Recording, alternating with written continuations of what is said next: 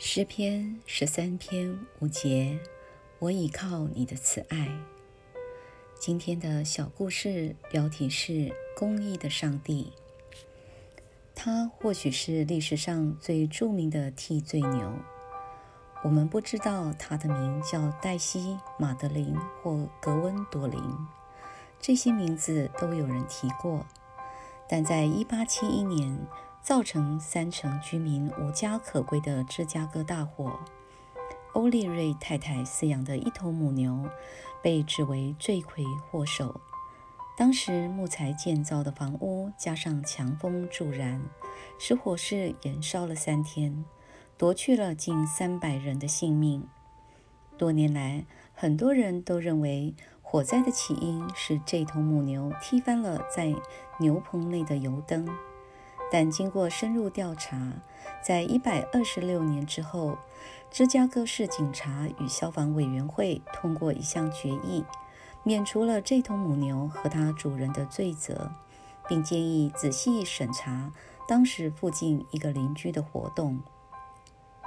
彰显公义往往需要时间，圣经也认同这并非易事。在诗篇十三篇，要到几时呢？这句话就重复了四次。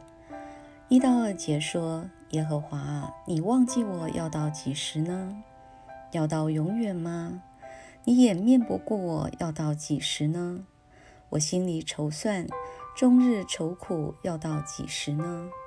我的仇敌升高，压制我，要到几时呢？”但大卫在哀叹中找到信心和盼望的理由。他说。但我倚靠你的慈爱，我的心因你的救恩快乐。然而，即使公义未能及时彰显，上帝的爱也不会叫我们失望。我们可以全然信靠并安歇在它里面，不单是此刻，更是直到永远。今天，上帝以什么方式向你显明他不止息的慈爱？